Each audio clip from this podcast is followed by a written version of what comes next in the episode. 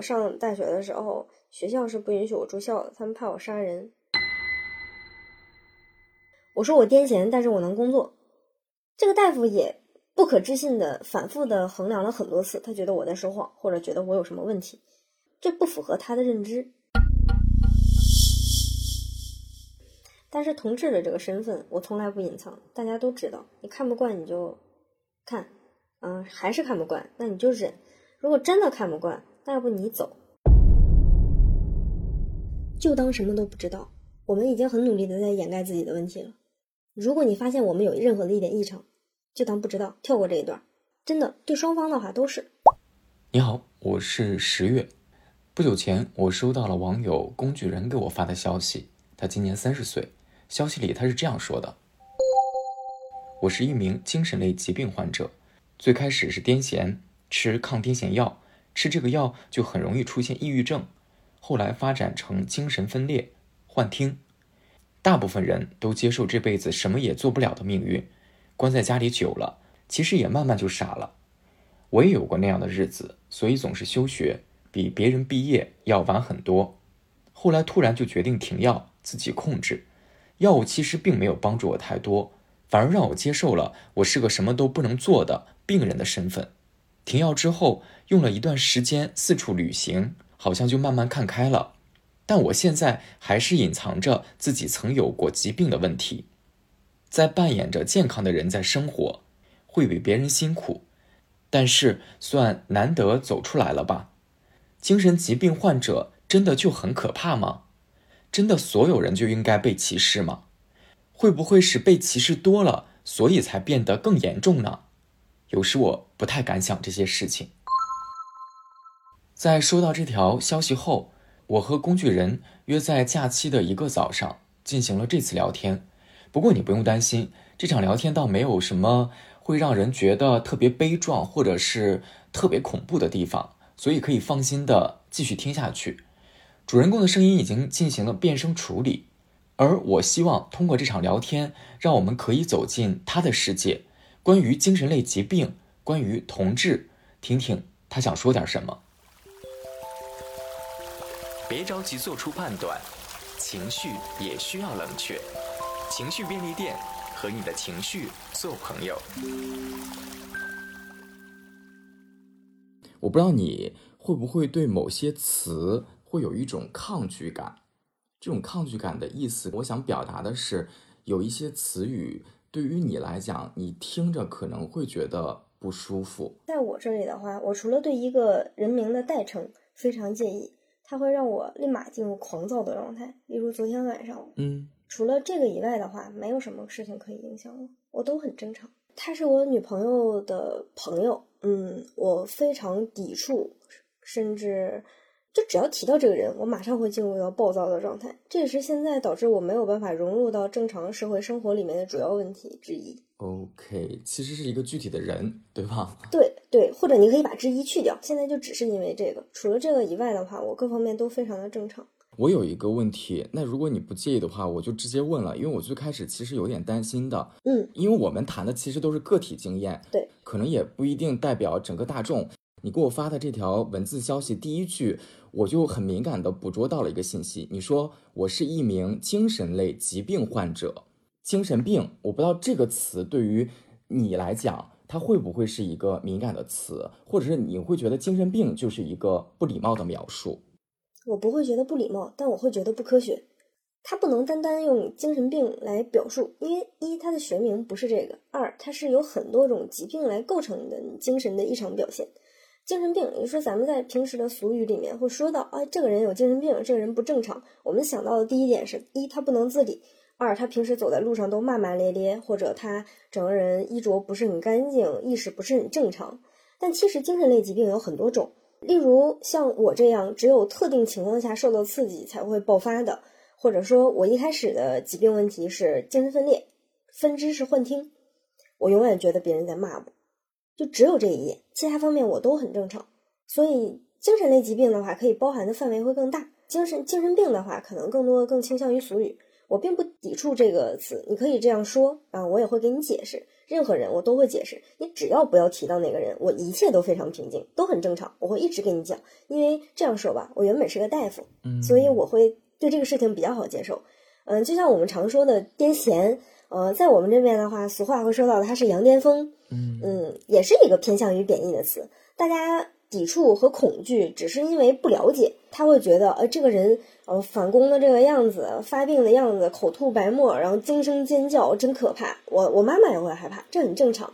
大家害怕主要是因为不了解这个东西。你只要解释清楚，他长期跟你接触的话，他就会觉得啊，好像也没有什么事情。的确是这样的，它并不严重。所以我个人的话，我会比较好接受这种事情。嗯，哎，你刚才讲到了你的职业，我。比较好奇的是，你当时在做这个职业的选择，会跟你成长阶段的这个经历有关系吗？也有一点关系，嗯，也是因为家里比较多的人都在做这种，都在同一个行业吧。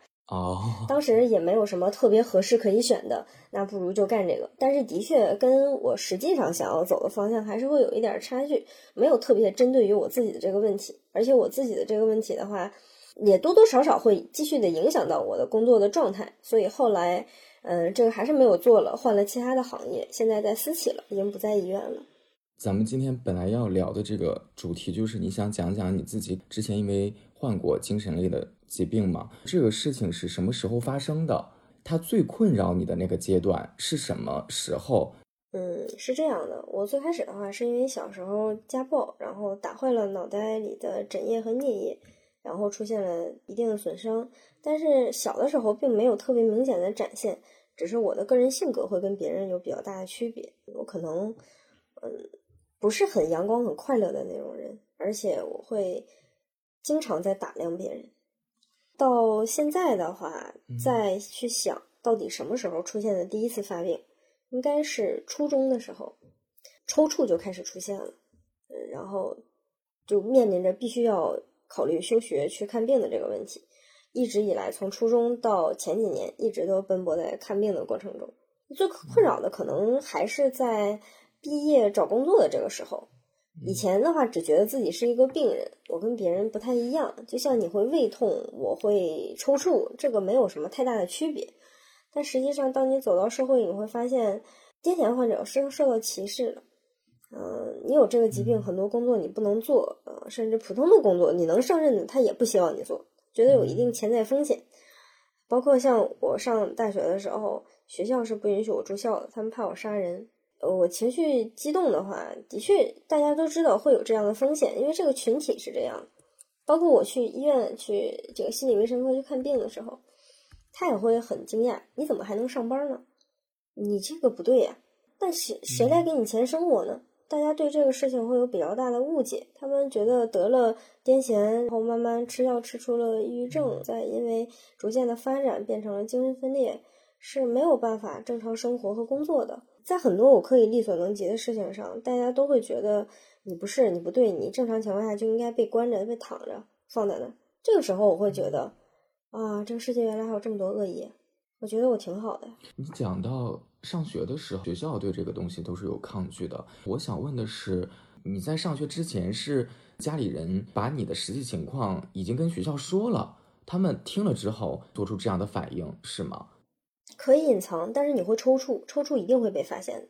你惊声尖叫，大半夜在床上抽搐，放谁谁都会找老师的。所以你是在上学的时候出现了这样的情况，对，学校知道了，而且我连续抽搐差不多将近有半个月，已经开始有这个死亡的风险。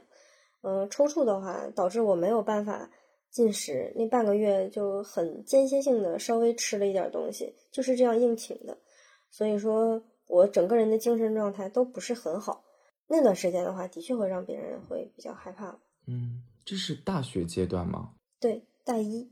最后这个问题是怎么解决的？嗯，当时是找了其他的老师，然后去协商，也提供了一些我这个就诊的证明。学校可以接受让一步，让我继续上学。但是，一我要保证减少跟其他人的接触；二我不能住校。嗯，就还是要保证跟其他人尽量少的接触。不要跟别人说话，不要主动去靠近别人，只要能自己一个人坐在那个角落，就自己坐在角落，不要跟别人有太多的来往和私下里的接触，不要住校。那你在大学的时候算是一个比较孤单的孩子，可以这样讲吗？是的，嗯，包括他们知道的事情我都不知道，因为不允许我主动去问他们事情。学校会担心产生一些刺激，然后突然狂躁了，伤害到他们。的确，很大部分的，嗯，癫痫患者的话，到后来吃药都会有精神方面的疾病，绝大部分啊都会变得非常的狂躁。这个情况是会很很常出现的。我非常理解他们这方面的担心，我也可以配合。嗯，那在大学的那个阶段，周围也没有朋友，甚至于就你一个人，包括于你自己生理上，肯定还是会有一些痛苦的。肯定精神上你也会有很多挣扎也好，呃，孤单也好，就也有很多情绪。你会更觉得这个疾病本身可能它给我带来的这种痛苦已经很大了，我已经不在乎我有没有朋友了，还是说，其实，在你的那个情况之下，你反而觉得这个病都没有那么可怕，反而是因为。周围我没有这些所谓的人际关系也好，是交流也好，互动也好，这方面的东西会更让你痛苦呢？嗯，很可惜都不是，而是在发病非常严重的那一段时间里，我的大脑已经不能思考这些方面的问题了。我能勉强生活，勉强自己去到学校，再回到出租屋里，就已经很难了。更多的东西我思考不了。嗯，因为当时癫痫的确比较严重，所以我妈妈比较害怕。我就搬出来自己住了，嗯，有的时候状态还行，我就会去学校；状态不行的话，我就在家里躺一天。那在那一个阶段就完全是一个人，对。所以你觉得那一段时间会算是你现在想来算是最难的一段时间吗？不算，应该最难的是在找工作的时候，因为我这方面的工作刚开始的话，作为大夫你是不允许有这方面疾病的，因为你不知道病人说什么话会刺激到我。我现在虽然保证啊，只有这一个人会刺激我，但是从医学角度上来看，你不知道还有没有其他小众词，目前没有出现过的词汇会刺激到我。特定的场景、颜色、状态、动作，我们都不知道。如果刺激到我，我把病人砍死了怎么办？我能干出这个事情，我很清楚。嗯，所以说这样的工作其实并不太适合我。我自己也明白，坚持了一段时间，再加上比较累，身体有点吃不消。嗯，也因为收入的确太低了，很难应付得了我的生活，所以就干脆不做了。后来再去找其他私企的工作的时候，你也会发现这个必须要隐瞒下来，不能告诉任何人。一旦被别人知道，那你肯定就干不了。这段时间我觉得最难吧。嗯，你的第一份工作持续了多长时间呀？嗯，在医院做了一年半。你现在情况怎么样了呢？现在是非常稳定。不提到这个人，我一切都非常非常的稳定，嗯，可以正常生活、正常工作。我不仅有主业，然后也还会再去忙一点别的自己喜欢的事情。平时的话，这个定期的运动也不会对我产生什么样的影响。只要我不说，没有人会觉得我有过这方面的疾病。大家都只会觉得我稍微有一点容易害羞、容易不好意思，没有那么热情。但是还是很多人在遇见麻烦的时候会比较愿意找我。嗯，就。各方面都还比较正常。对于当下的你来讲，你当下最大的一个困扰是什么呢？是哪方面的呢？大概就是只要提到这个人，情绪就会进入难以控制，我会攻击所有人，每一个，而且我会进入到想跟他同归于尽的状态，这个就会打破我现在生活的平静。呃，因为普通人可能觉得这种事情不是什么大事儿，但是对于我来说。嗯，我首先我们自己要承认，我在精神方面不可能像正常人一样，各方面都能很好的恢复。精神类疾病是什么？就是我们会比一般人更敏感，而且一般人觉得哦，这个小事过去了无所谓了，但是不会，在我这里的话，这个事情永远过不去，我会不停的反复的拿出来教，这就是我们常说的精神病。他会把一个事情不停的反复，然后不停的让这个事情来伤害自己，然后这个事情过不去。这不就是典型的精神病的状态吗？他走在外面，你看他骂骂咧咧那件事情，就是对于我来说，就是这个人其实是一模一样的。然后这个事情发生在什么样的情况下？是当时的话，我我对象玩王者，他们经常在一块玩，我是一个比较需要人陪的一个状态。王者一直打起来的话，他们开开心心的，我一个人待着。那段时间我是自由职业，的确收入也还可以，但是我的精神状态并不是很好，我很害怕出去，也不认识其他的人。嗯，既然你没有办法让他长时间的陪你的话，那你就加入呗。我说那要不然跟你们一起玩吧。想了想，他也同意了。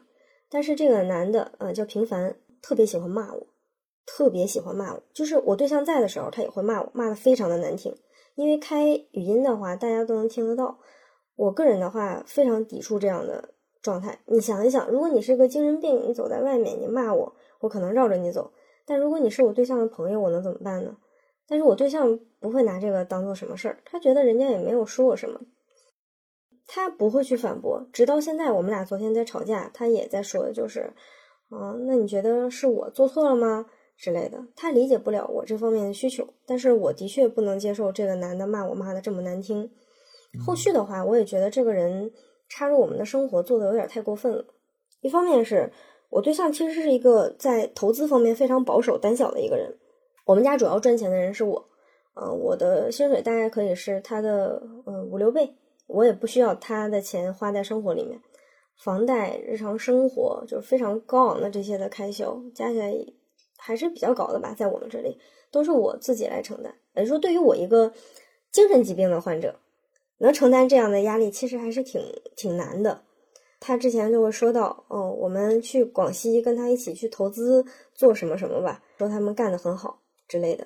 以他的性格来说，他应该是不会太同意去投资这些的。那我觉得肯定是这个男的在背后里说什么东西，因为就算我投资我父母，其实我对象都稍微有一点犹豫，那还是我亲爸亲妈，而且我只是独生子女，我们家没有第二个孩子，我父母的感情很好，虽然他们嗯做生意很艰难，你这方面都犹豫，然后你宁可去投一个身在广西的，你也不知道，我是不知道是一个什么样的人，而且我觉得拿出来的投资的钱，应该主要还是我赚到的吧，我肯定不能接受。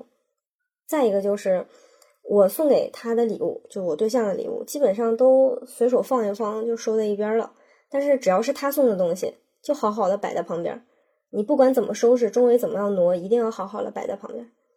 这些小的事情加起来的话，会让我对这个人非常非常的抵触。这样说，如果有一天我一定觉得我的人生进行不下去了，那我一定会拉着他同归于尽的。听起来这个话不是很冷静，但是我人是很冷静的。我知道，对于我来说的话。我是非常讨厌受到伤害的，而且我非常需要受到伤害的时候有人保护我。嗯，没有。从那之后的话，我就非常在乎保护自己啊，不惜一切代价的保护自己。所以只要提到这个人，我就会变得非常的狂躁。这个人本身他是纯外地，像你刚才讲，他是在广西的一个网友，对吗？不是，他们应该本身是初中的同学，但是我跟他并不认识。其实也是你们当地的一个实实在在，大家在生活当中不是我们当地，我对他一点接触都没有，我不知道为什么莫名是莫名其妙这个叫平凡的男的上来骂我，我非常不清楚为什么这个叫平凡的男的上来直接就骂我，而我对象就在那里听着，我不清楚。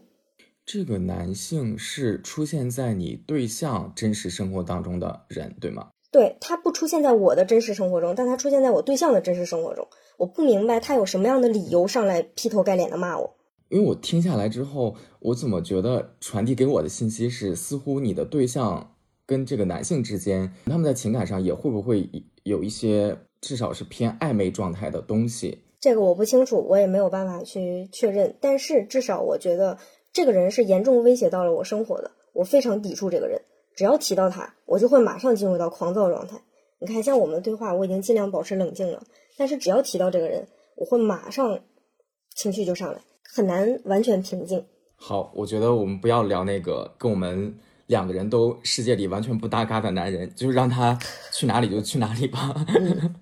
但是的确，这个事情是让我非常困扰的。你想一想，每个人当劝你的时候，他都会告诉你啊，你跟他又不认识啊，他暂时也不会把你的生活怎么样。说白了，就像今天早上我告诉我对象的，我们维护现在的生活，给你做饭的人是我，跟你吃饭的人是我，赚钱我们一起买房子的人是我，不是他。嗯，你要明白这件事情，就是说白了，现在的生活主要支撑跟他一点关系都没有。但是如果因为这个人影响到我的正常生活，我个人觉得不值。但是我对象是不可能不跟他联系的，他宁可不要我都不会不要他的啊。对，你为什么要做出这个判断？就是这个样子，因为我们已经因为这个事情反反复复吵了很长时间了，只要提到就会吵架。我甚至觉得他恭敬这个男性比恭敬他亲爸都恭敬到这个程度，所以我不太明白，如果是我的话，还是不太理解为什么会这个样子吧。但是我知道，只要我所以说，的确是，只要说到这个事情，吵到这个事情，吵的就会很很强烈，嗯，他会很反感，也会很激动，说不了，所以没有办法去说这个事情。哎，刚才是他的他在叫你吗？对，他在他在吼，就是不能提到这个男的，提到这个男的，他就觉得我我针对他，我添油加醋。平时他是个不太爱说话的人。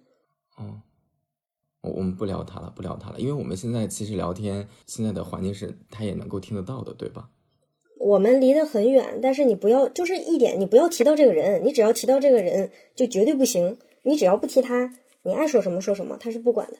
嗯嗯，其实你你就是我听你刚才讲的，我某种程度上我理解你 两个点，一个点是，当然我们哪怕在游戏世界当中，你骂人，这当然对于谁来讲，他不分身份的，这就是确实是一个不礼貌的行为，所以我觉得你生气是非常有理由的。第二个，我确实感受到了，本身你跟你的对象处在了一段稳定的情感状态之中。因为这已经是一个确定的关系，所以当你的对象，你描述的那些细节也让我感觉到了，他肯定会对你在情感上让你会觉得不舒服的嘛，对吧？这个其其实这两个点我是能够 get 到你的那个不开心的那个理由的。其实情感上有没有什么不舒服，我都已经接受了，就是我我已经很确定，就是我就没有这个人重要。好，也可以，每个人心目中这个排名是自己来决定。但是我是不希望这个人能影响到我们正常生活的平静进行下去的状态，不要总是提到这个人就吵架。好不容易啊，好，我们在这里扎根生活，买个房子，能获得现在这样平静的生活，其实挺不容易的。你总因为一个没有什么存在必要的人吵架，犯不上，因为他生活过不下去，你觉得值当吗？我个人是觉得不值当。你要是觉得就是这辈子我就是离不开他，我必须要跟他联系，必须要跟他接触也行。我不知道不提到了，嗯，不就得了？昨天这个事情发生是我在跟我的朋友说起来，对我情绪影响最大的事情。然后他可能回头看我的时候，然后可能看到我情绪状态不是很好，然后问我，嗯，我的原则是你问我我就说，后续就逐渐就吵起来了。今天早上的话就可能一边冷战一边吵。这就是为什么我跟你说可能要稍微耽误一点时间，我是掐点过来的。嗯，就是这样。嗯，因为刚才在吵架是吗？只要提到他，一定会吵架的。我就，哎，你提到别的事情都都可以平静的说过去啊，都都算了。但只要提到这个人，一定吵架，而且一定是我不占优势。就不管你为这个家付出了多少，你就是不占优势，你不能跟这个人去抢。如果去抢的话。那你知道结果一定是分手。你对象是知道你情绪上的这个问题的是吗？知道，昨天他还说要带我去医院再开一些药物，让我情绪更稳定一些。你现在是需要吃药的状态吗？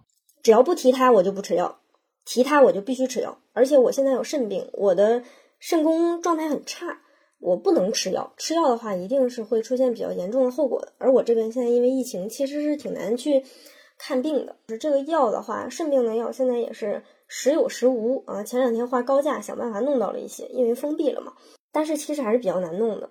嗯，精神类的药物，其实它为了让你情绪稳定，一方面它会伤害你的肝肾，另一方面的话，它会让你没有办法工作。就是如果我因为这个频繁导致需要大量吃药，那么这个房子就没有人去还了，我们的生活一定会崩塌的，我没有办法工作了。我只要长期吃药的话，就会进入只能养病、什么都做不了的状态。你最开始讲到了这个问题，给你的学业、职业其实都带来了挺大的影响。嗯，那我下面想问的就是，因为情绪的问题，对你的情感也造成过不好的影响吗？或者，我觉得我很羡慕你的一点，是因为你现在确实还有一个伴侣在旁边。你在什么时候要跟他坦白说，哎，我有这方面的问题，或者你有没有犹豫过？我认识一个我喜欢的女孩之后，我什么时候来跟她说这个问题？没有，我从来没有担心过这个问题。一开始他就知道，我也告诉他了，而且他其实是一个挺好的人，真的。那段时间他每天五点多钟要去起床去上班，可能晚上陪我会陪到两三点，因为我的确精神状态非常的差。度过了那段日子的话，一直浑浑噩噩的过了几年，然后现在逐渐的情绪恢复到平静。我更多的还是希望能够平静的生活下去，减少对药物的依赖，保持自己的稳定的状态，能够好好的生活。这个东西在于另一半的话，作用其实还是比较大的，因为大部分情况下，只要不提这个人，他也很平静。你们俩认识多久了？嗯，六年。那也很久了。是你在没毕业的时候你就认识他了，是吗？对。你们当时是怎么认识的？网友，一起玩游戏的网友。王者荣耀吗？不是，阴阳师。哦，不玩游戏，我还真不知道到底通过游戏 怎么认识一个人，完全搞不懂游戏的世界。哎，那如果我现在问一点儿关于你恋爱方面的一些故事跟经历，你会介意吗？不介意，你问吧。我身边是没有一个女同性恋的朋友的。你知道特别有意思的一点是什么吗？是我有一个很好的直男朋友。有一天呢，他问了我一个问题：gay 跟拉拉会更容易成为朋友吗？然后我就愣在那儿了，因为我从来没有想过这个问题。我当时给他的回答就是，在我的世界里，我就觉得好像是不同的圈子，他好像也是有那个币的。我不知道你有没有这样的感觉，就是像同志这样的身份。首先，第一点，我们除了容易找到同类作为朋友，更多的是我们会跟同性别的直人做成朋友。其次的话是异性的直人，最后才是另一个性别的同志。我的感觉是这个样子，我我也关注像三男一宅他们这种的男同的这些的生活，但是我会发现，首先第一点，我们性别不同，男生和女生想的东西它就不一样，大家会在意的东西也不一样。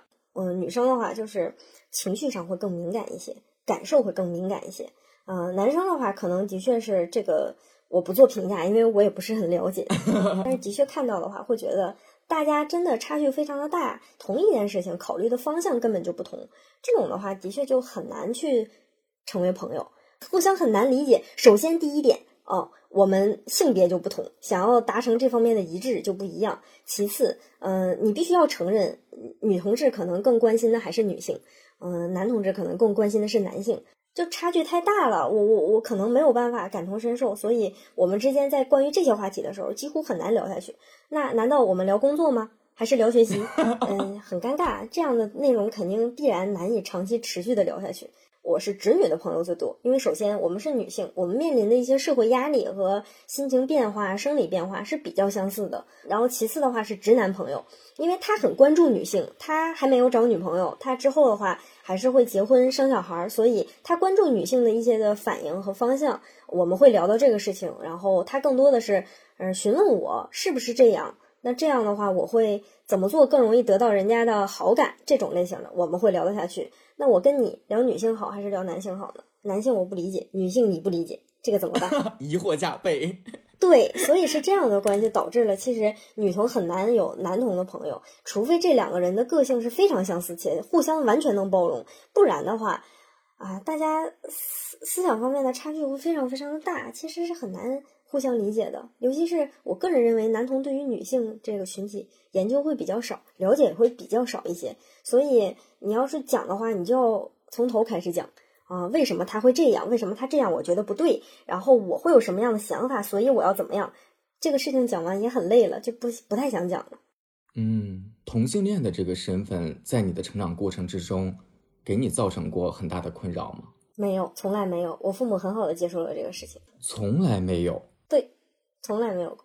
你是什么时候跟家里人说的？初中。你也太小了吧，这么早就跟家里人说了？嗯，没有，我我我可能会就是告诉我妈妈，就是妈，我好像对男的不感兴趣。我妈说啊，那可能是同性恋。然后他就约了心理医生带我去看，看完之后人家告诉他这不是啥病，就是选择不一样。我妈说啊，行，那别寻思了，好好上学吧。没了，这事儿就过去了。我要。好奇的问一下，当时你生活的算是一个大城市吗？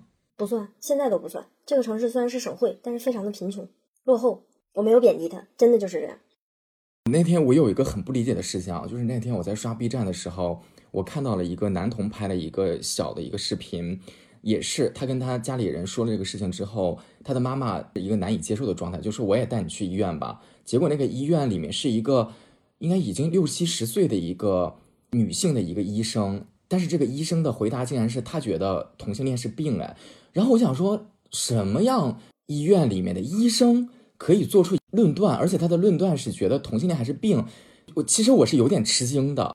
其实是歧视，有一些事情大家不太愿意接受。其实这个事情就回到我的问题上，你就比较好理解了。我说我癫痫，但是我能工作。这个大夫也不可置信的反复的衡量了很多次，他觉得我在说谎，或者觉得我有什么问题，这不符合他的认知。只是因为这样，这个跟他的学识没有什么太大的关系。而且我去的当时是看的心理医生啊，没有直接去三甲医院。我我妈还是不认为这个是病。她只是去探究一下这个到底是怎么回事儿。既然没有什么事情，那就好好学习吧，还是以学习为重。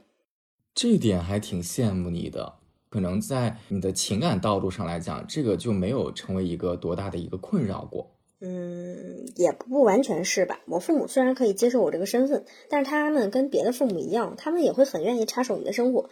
这就是为什么我即便现在首付跟房贷要一起还，每个月经济压力很大，但是我也没有拿我父母的钱。嗯，这个男人手短，我不希望他们对于我选择谁或者跟谁在一起有什么样的干涉。说好听了，的确，我妈妈现在非常喜欢我对象，但是实际上的话，你也不知道什么时候会出现这些方面的冲突。我要把我的生活和他们的生活完全划开。那基于同志的这个身份，你现在有困扰吗？就是那个人是吗？嗯，现在最大的困扰应该是议定监护人的问题吧。我一直想把议定监护人这个换到我对象身上，这样的话，再配置一些这个商业保险之之类的话，嗯，会相对说更方便一些。他能在如果我不在了的时候，能得到一些经济上的这些的，嗯，算是补偿支持，嗯，大概是这样啊。就是我会把事情想到比较糟，嗯，因为我也知道，如果我的情绪一直这样反复吃药，我必然会短寿。现在已经有这样的趋势了，我的肾病是比较严重的。嗯，但是他这个可能不太愿意面对这些，呃，悲观的事情。他希望生活都能平静下去，一切都好好的。所以目前为止，他其实嗯不太愿意接受这个事情。就接受这个事情，就对他来说，好像就好比要接受我一定很快就会死亡，或者一定会死的很早。这个事情他会比较比比较不愿意去想吧。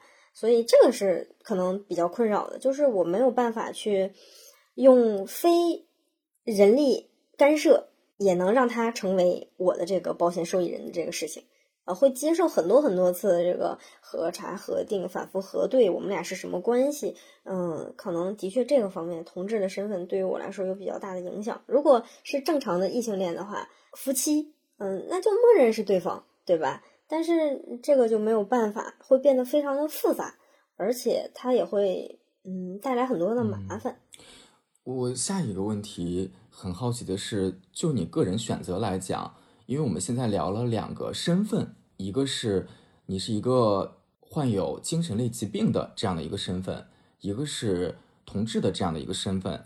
然后我想问一下，针对于这两个身份，对外界的敞开度是多少？让多少人知道，或者是让多少人不知道？对于现在的你来讲，精神类疾病的话，除非是生活中完全不会有接触的人，我会让他们知道，就是网友，类似于你。但是其他的所有人的话，我是不会让他们知道。这也是为什么我要求，嗯，希望声音做变声处理，我不希望别人认出来。这方面会对我的生活产生很大的影响。也许我现在看似平静，但是别人会不会害怕和抵触，那是不一定的。他如果影响到了我的生活，我就觉得不值。但是同志的这个身份，我从来不隐藏，大家都知道。你看不惯你就看，嗯，还是看不惯，那你就忍。如果真的看不惯，那要不你走，我哪怕是公司的领导什么之类的，大家都不太愿意接受这个事情，觉得嗯很奇怪，难以理解。嗯，没有关系，你想理解就理解，不想理解就换一个公司。我觉得这是我私人的事情，我选择跟谁在一起，跟我能不能完成工作没有任何的关系。我跟谁在一起的话，我父母也没有办法干涉，其他人就更没有办法干涉了。我这个身份的话，我无论喜欢男的还是喜欢女的，这是我自己的选择。这个身份给你的工作造成过什么影响吗？还是有一点的吧。有一些同事就会在私下里传啊，然后之后把这个事情说得很惊讶。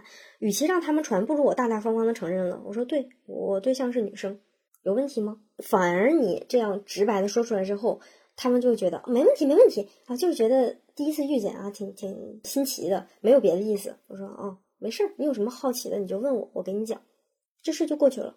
越传越离奇，还不如你自己承认，直接告诉他们。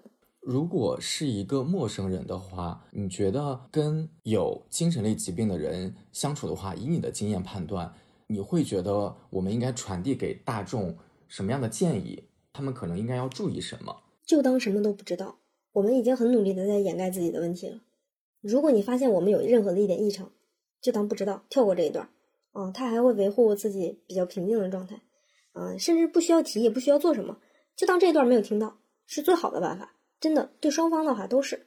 我举个例子，就像刚才说到让我情绪很很激动的东西，我们跳过了这一段，说一点别的，我又平静下来了。最后一个问题了，最后给你一个可以面向大众公开表达的一个机会。嗯，无论是基于什么身份，只是基于你自己，你有什么想要公开表达的东西吗？其实拥有精神类疾病的人很多，很多人会被这个事情困扰，会觉得自己跟别人不一样。我可能没有办法正常生活了，我遭受的痛苦，别人为什么不能理解？有一些事情，别人为什么认为我是小题大做？他们为什么不接受我，不理解我？嗯，如果也有这样的问题的话，那就试着接受跟自己就是跟别人不一样。我明知道是一件很小的事情，但我就是会爆炸。别人是别人，我是我。即便我有这个方面的问题，我可以正常生活，拥有和别人比较相似的人生，只是会比他们更麻烦一点。我需要时时的注意自己的情绪是不是稳定。这个东西就好比像玩游戏通关一样，如果踩这儿就会死，那不踩不就得了？只要绕过这儿，再走一条其他的路线，我们一样可以正常的生活。而对其他人来说，如果你身边的恋人、家人、朋友有人有这方面的问题，不要试图去安慰他们。大家鸡汤喝饱了，没有人愿意再喝鸡汤了。只要当做不知道他发病的这个状态。其实病人都在努力的自我调节。如果他真的需要你帮助的时候，他会告诉你的。就像我昨天会告诉我的朋友，我觉得这样很痛苦，我不开心。我也知道我的朋友不会干涉我的生活，他只是会听我说，嗯，当一个老老老实实的垃圾桶。这样的状态是比较好相处的。但是的确有一些有精神疾病的患者，他会经常拿别人当垃圾桶，会不停的去翻找这些事情。我还好，我很少会收到这些东西。次数频率并不是很高，只有提到了，嗯，才会想到。一般情况下的话，我们都很努力的在维持自己的平静。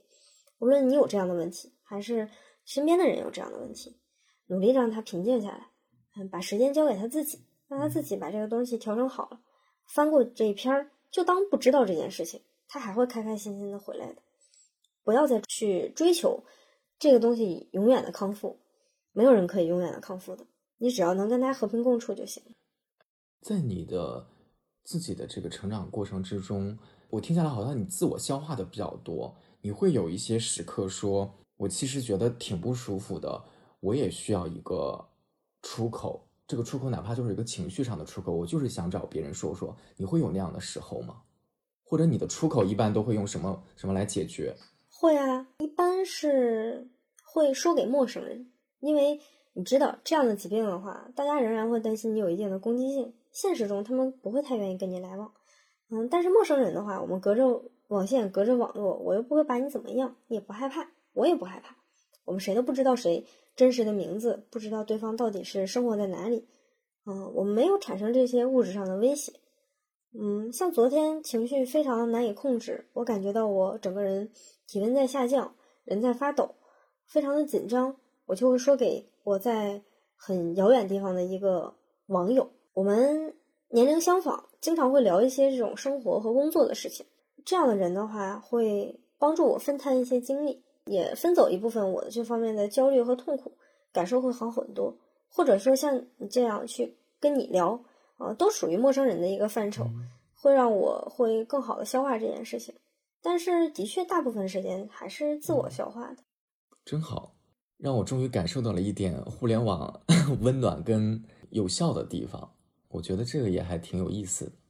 很多时候的话，跟陌生人的这个交谈，嗯，是可以替代药物方面对我的支持的。我并不一定非得需要药物把我吃到睡觉，吃到睡着，强迫药物让我平静。但是你要知道，朋友是会走的，因为非现实中的朋友，可能你们因为任何的一点的看点不同，或者生活节奏突然出现了改变，你们没有时间继续聊下去，嗯，就没有办法再相处了。像我跟我现在的这个朋友，更多的话是因为我们可以互相帮助对方成长，我们会是朋友，他可以听。但是如果我一直是情绪很差的一个人，我没有任何的进步，我也不想学习，不想工作，我们还会是朋友吗？不会了。所以说，嗯，有好有坏，但是不停的陌生人的去交换交替，嗯，总会获得一些新的帮助，慢慢的这个情绪也可以控制的很好。我大概就是因为这个，渐渐的可以去，嗯，平复这方面的情绪，减少用药。我很开心听到你的这个总结，因为至少让我觉得这个聊天。有一个很好的一个作用，就是让你情绪似乎又好了一些。我觉得那这个就还挺棒的。的确是，比起来刚开始情绪很激动的时候，你听现在我其实又逐渐恢复了平静。这个对我来说很重要，这也是为什么我大概看了你做的这个事情，然后我联系了你。我还是很需要这样的方式的，对我来说是很有效也很有用的，没有任何的顾虑，而且会感觉至少。不说疾病怎么样吧，至少会让我觉得很舒服，心里很舒服，那就可以了嘛。嗯，我觉得你有很好的优点，其实这个也真的是分人的。比如说，你的表达是好的，另外呢，就是你是一个可以懂得自己怎么去找方法、找出口的人。这可能也是为什么当你去医院的时候，很多医生会讶异于同样得了这个疾病，他们觉得你怎么能做到这样。有些人他就是更偏内向的，他不知道怎么表达，他甚至于找不到那个出口。那他又同样患了这样相同的疾病的时候，这样的人确实会就就会更难办。我自己如果想的话，其实不是这样的，就是呃，每个人都可以找到适合自己的方法。这个方法不一定非得是去跟陌生人或者跟医生聊，有的人可能是去做一些公益的救助，去救助一些小动物。有的人可能就是去外采，去采摘各种的植物回来做标本，他全程不需要跟人有交流，不需要跟人类有交流，他也可以释放自己的情绪，缓解自己嗯不冷静的状态。我认识一个女孩子，嗯，她的外号，嗯，我我换一个外号吧，要不然很容易对上她，就叫她土豆。嗯，土豆是一个还长得就是干干净净、比较漂亮的女生，别人都很难想象到她的精神疾病会比较严重。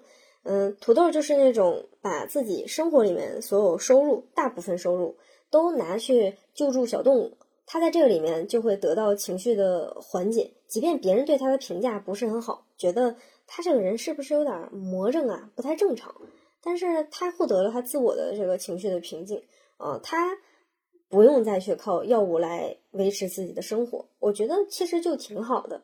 嗯，我们选择的方式都不同，那问题出在哪儿？问题在于愿不愿意，因为面对自己的情绪是一个很痛苦的过程，嗯，有点类似于这个先破后立的状态。你必须要先经历这个痛苦的过程，你的情绪才能真正的稳定下来。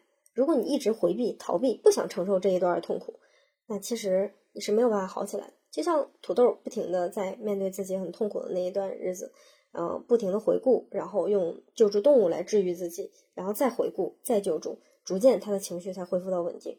像我的话，也是一个脱敏的过程。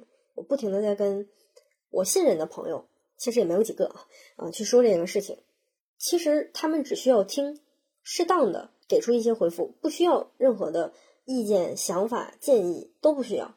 我在为自己尝试去减少对这个事情的敏感度，也许需要很长时间。像他土豆的救助，大概坚持了六年吧，才会有有一些这个精神方面的好转。这个需要很长的时间，每个人都。可以找到自己适合的办法，但是脱敏，也就是说降低对这个事情的敏感，降低对这个事情抵触的这个过程是非常困难的，而且你还会遇到一些外界对你的反对，他会觉得你这不是自己在找罪受吗？你把这个东西说出来的话，你说出来的跟我看到的不一样，你就是夸大其词了。没有，首先第一点，你要学会真实的表达自己的感受，你自己的感受就可能跟正常人的不太一样。首先先接受这一点。而且不要担心别人会攻击你，会觉得你这个就是太夸张了，你这个东西怎么会有那么重要呢？很多人其实是扛不住这样的质问的，就是反复出现这样的质问。就像别人说，你一个月赚那么多钱，你全搭在这个动物身上了，你值吗？如果他当时也很害怕别人这样去说的话，其实到现在他就不会有这么明显的一个好转和变化。我认识他的时候，他已经，嗯，持续这件事情很长时间了，也是他告诉我的。你不用太在意别人说你什么，他们必然是有反对的，因为你的感受一定是跟别人不一样的。我们在尝试读取的表达，就是普通人的表达，让普通人能听得懂。